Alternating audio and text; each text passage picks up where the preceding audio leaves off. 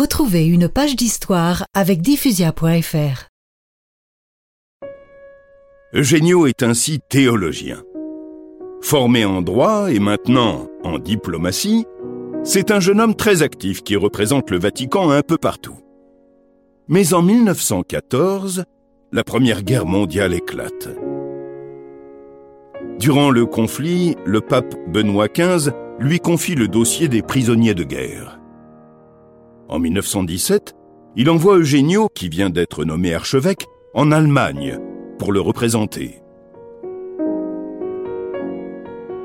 Monseigneur Pacelli se retrouve donc nonce apostolique à Munich, c'est-à-dire une sorte d'ambassadeur du pape en Allemagne qui est en guerre contre la France. Ça ne devait pas être facile. Non, Louis, d'autant que le message du pape que Pacelli doit faire passer au Kaiser, l'empereur d'Allemagne, est simple. Il faut la paix.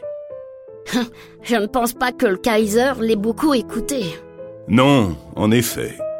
Et la Première Guerre mondiale s'est terminée l'année suivante par la défaite de l'Allemagne.